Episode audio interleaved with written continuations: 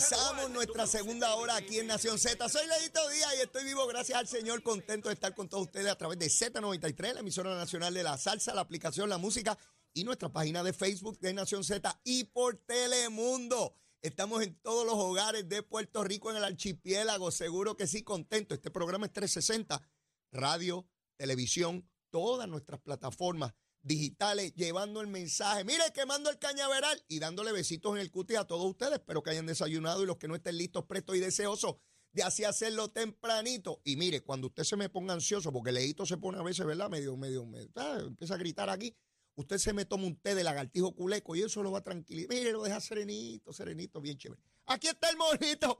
Mira el monito, qué lindo. Mira el monito. Dale un saludito ahí a la gente. Dale un saludito. Dale, dale, dale. ¿Cómo es? ¿Cómo es? Ah, seguro, buen día a todo el mundo. Mira, monito, ¿y qué te parece que Juan Zaragoza ayer abrió todo su equipo de trabajo y toda la cosa?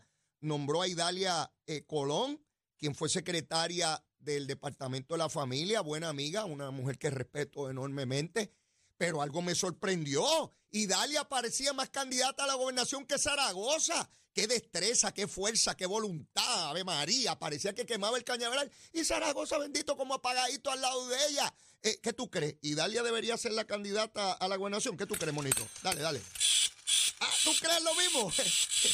Mira, me dice el monito que Idalia, que a él también la sorprendió. Dijo, pero a rayo, suerte que cerraron ya las candidaturas, porque Idalia, si Idalia fuera la candidata a la gobernación, mire, Zaragoza y Jesús Manuel no tenían nada que buscar. ¿Qué mujer con esa voluntad? que ella no se va a quedar en su casa mirando, que ha llegado el momento, que Puerto Rico necesita, que ella se pone disponible.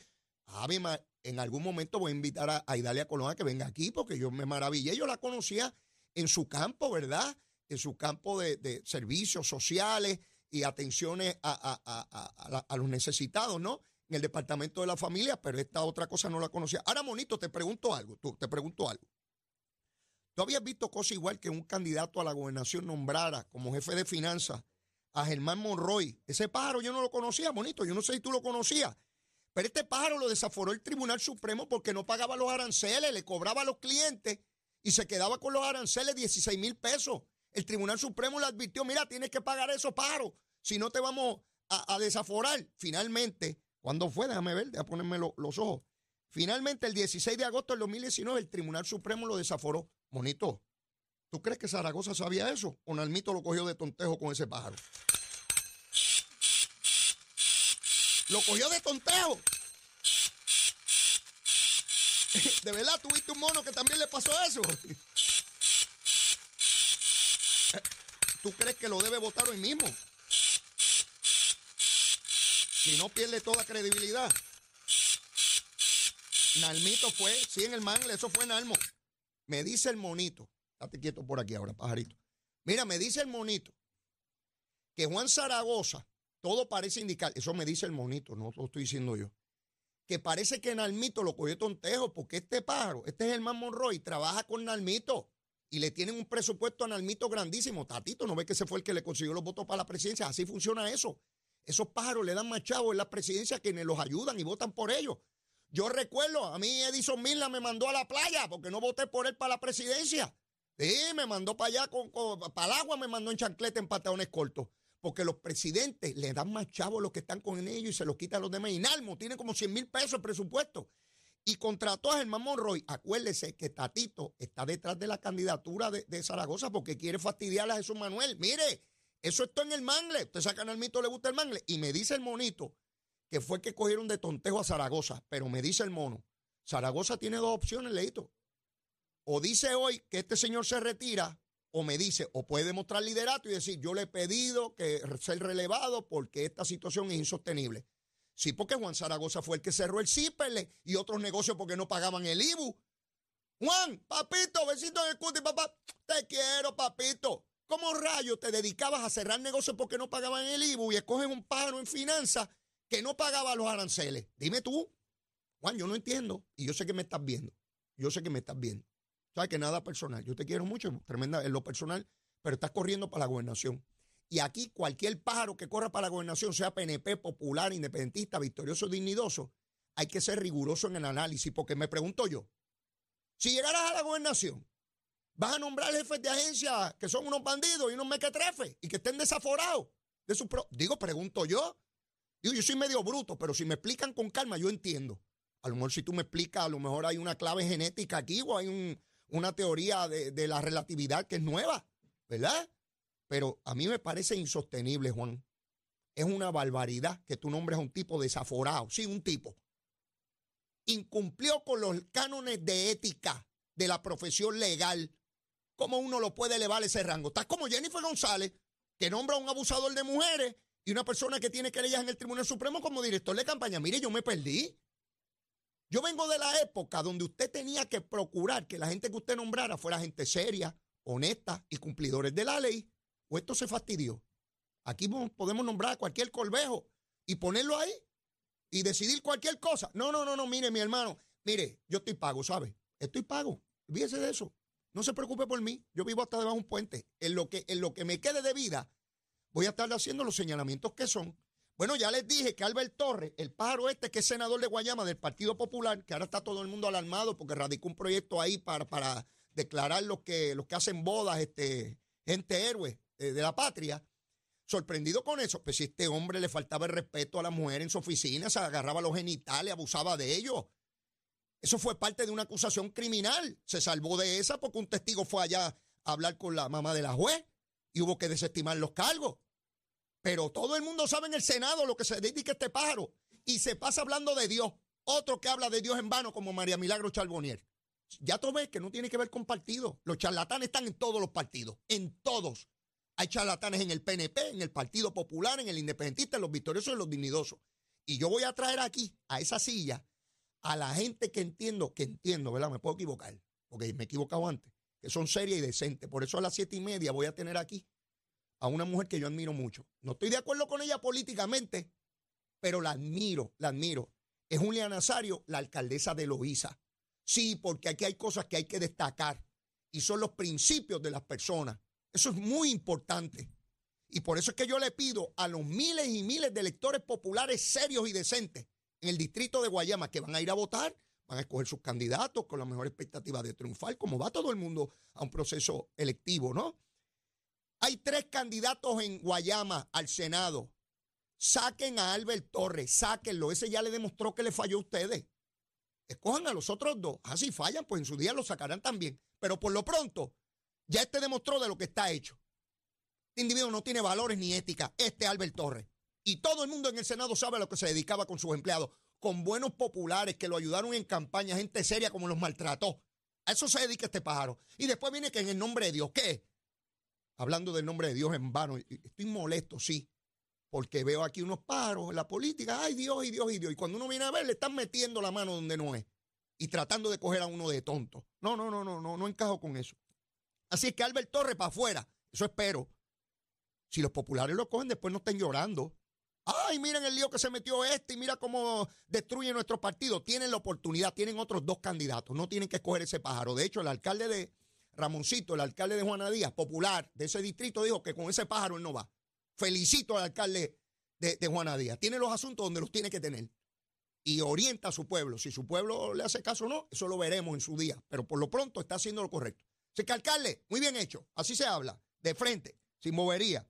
Mire, apareció Luisito, el alcalde de Bayamón, Luisito.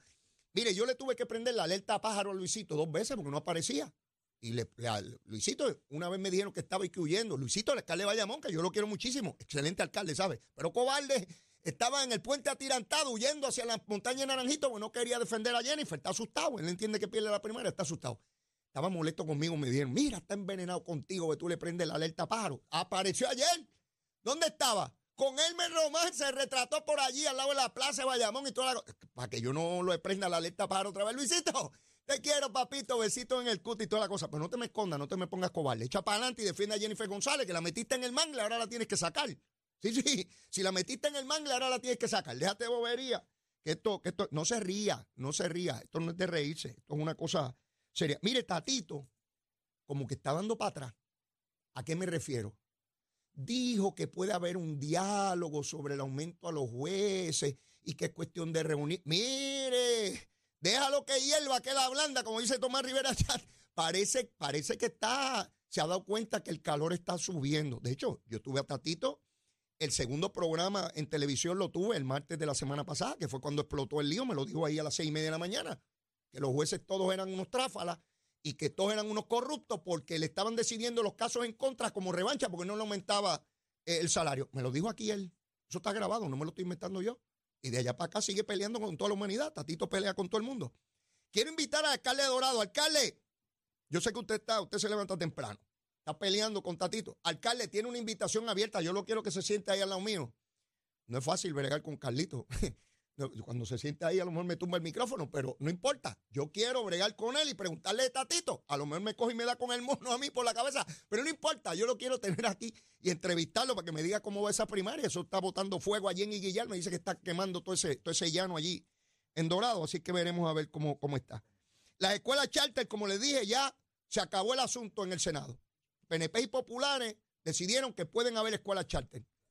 Ustedes saben lo que es los dirigentes mujeres, ambas, de las organizaciones sindicales, Mercedes Martínez, la presidenta de, eh, de la federación, y Eva Ayala, insultando con palabras soeces a los legisladores desde, el hemiciclo.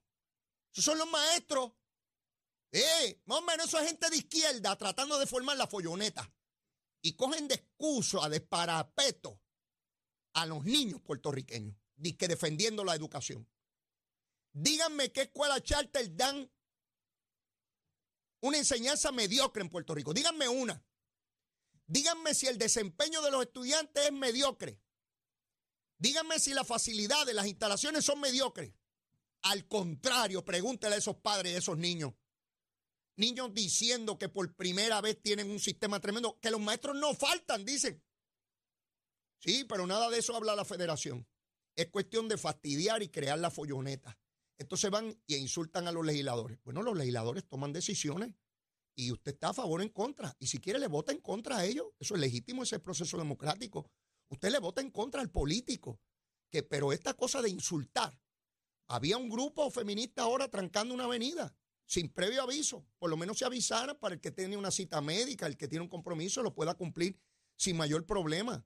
Eso es totalmente irresponsable. Y si yo hago una protesta y cierro el expreso, porque yo creo en la igualdad y la tengo que luchar y la voy a conseguir a como de lugar, ¿usted creen que es justo eso?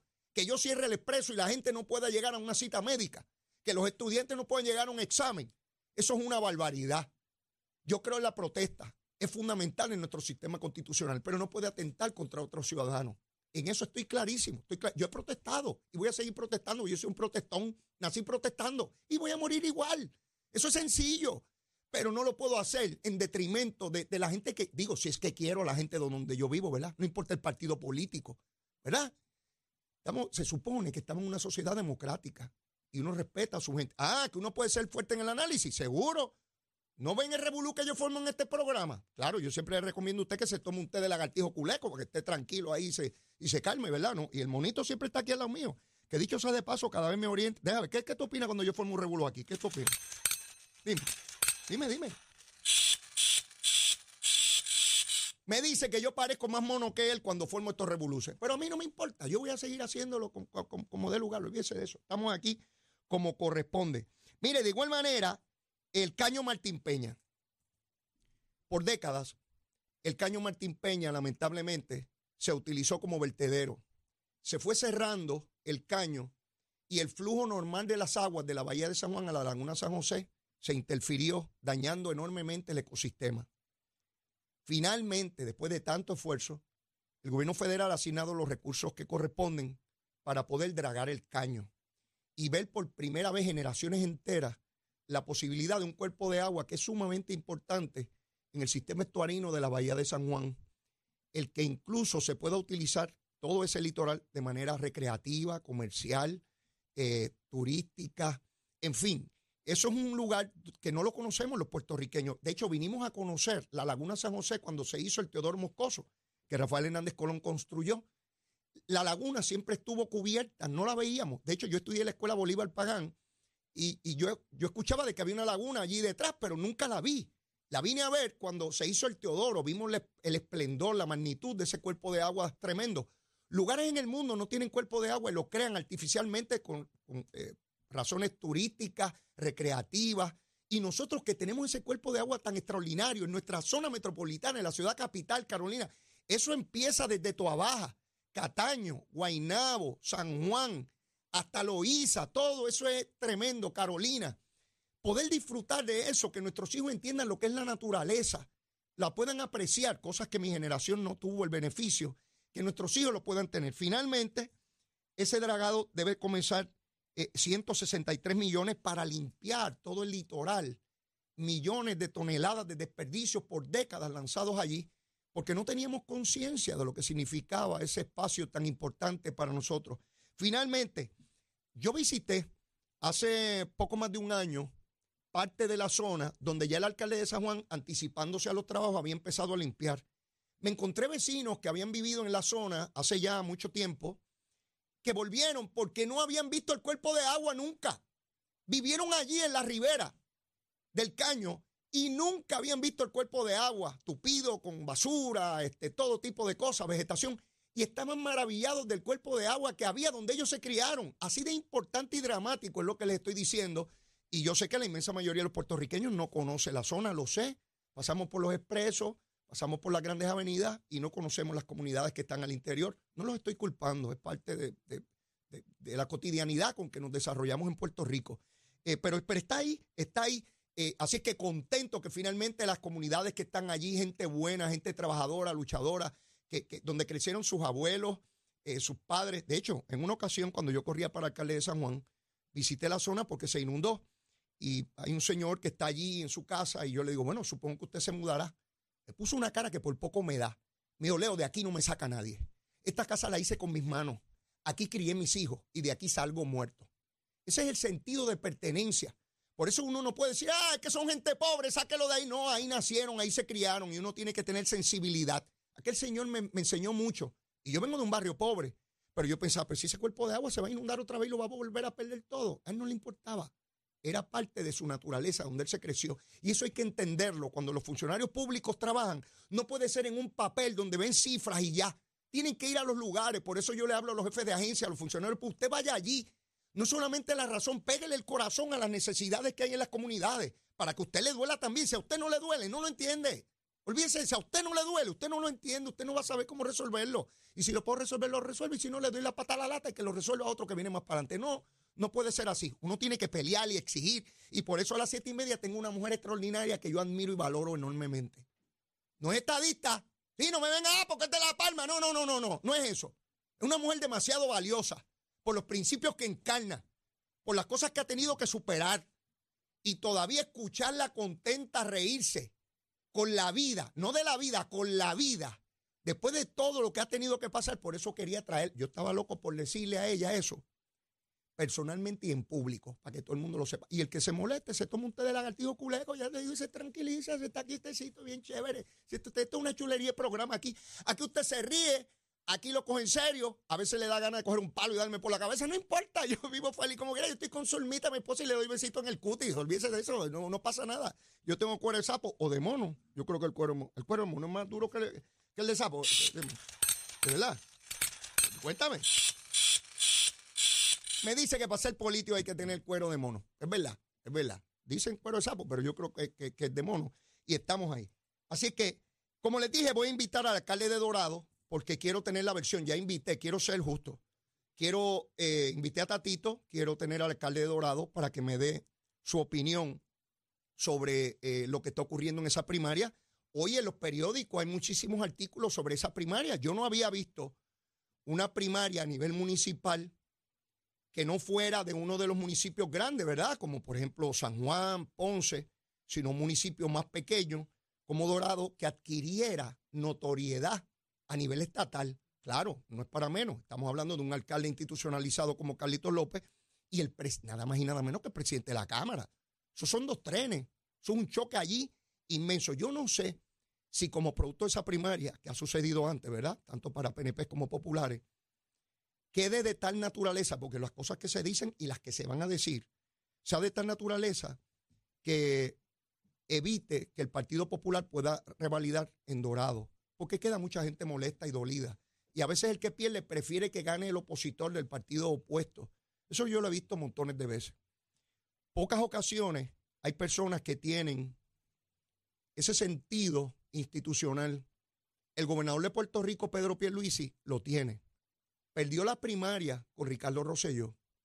Luego de eso lo ayudó, pero no solamente lo ayudó, dio un discurso dramáticamente emotivo. El discurso más emotivo que se dio el cierre de campaña del 2016 lo dio Pedro Pierluisi, de lo que estaba en juego. Por eso es que está en la posición que está dentro del PNP, por supuesto, por su liderato y por su madurez personal y política. Eso no se ve todos los días. De ordinario, pues si me fastidió, ahora yo lo voy a fastidiar a él o a ella. Es como, es como funciona la cosita, no solamente aquí, en cualquier parte del mundo. Bernie Sanders se le atribuye, luego de perder la primaria con Hillary Clinton, que se abstuvieron miles de electores que dieron paso a que ganara Donald Trump. Por lo menos hay muchos sectores que entienden que eso fue determinante. Y si no fue determinante, por lo menos fue uno de los factores que influyó en que miles de personas se quedaran en ese proceso y no, y no participaran. Pero, pero, pero ahí, ahí estaremos con, ese asunto. El aumento de los jueces, eh, yo espero que finalmente se apruebe. Esto es un issue constitucional que nunca tuvo razón de ser. Y yo espero que Tatito eh, se torne reflexivo hasta donde pueda, ¿verdad? Porque ya empezó a decir que, puede haber cierto diálogo, a ver qué ocurre. Fíjense lo que me dice Gregorio Matías con relación a la interacción que se da en el Senado de Puerto Rico, donde hay legisladores del Partido Popular que tienen mejor relación con los de La Palma que con ellos mismos. Eso ocurre cuando hay primarias. Por eso esta cosa de que las primarias son buenas, bueno, es pues parte del proceso democrático, yo lo reconozco así, está constituido en, nuestra constitución, valga la redundancia. Pero mire, ese choque provoca una diferencia enorme entre Senado y Cámara y dentro de las delegaciones. Y eso, si ocurriera al interior de un partido político, no hay problema. El problema es cuando afecta el ejercicio gubernamental, la aprobación de medidas, eh, eh, el trabajo y el tráfico de legislación importante.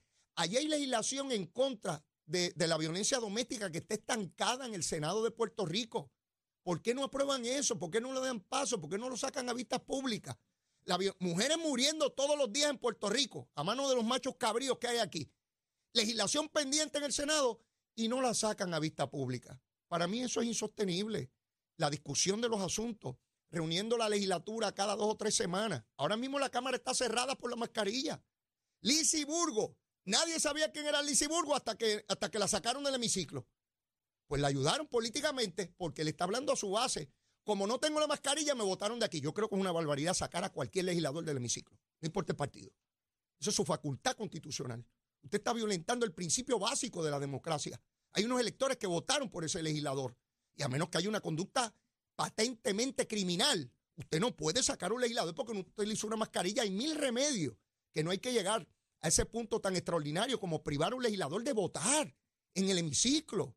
Por eso les digo, estos poderes omnímodos, plenipotenciarios que tienen los presidentes legislativos, sea del partido que sea, yo no favorezco eso.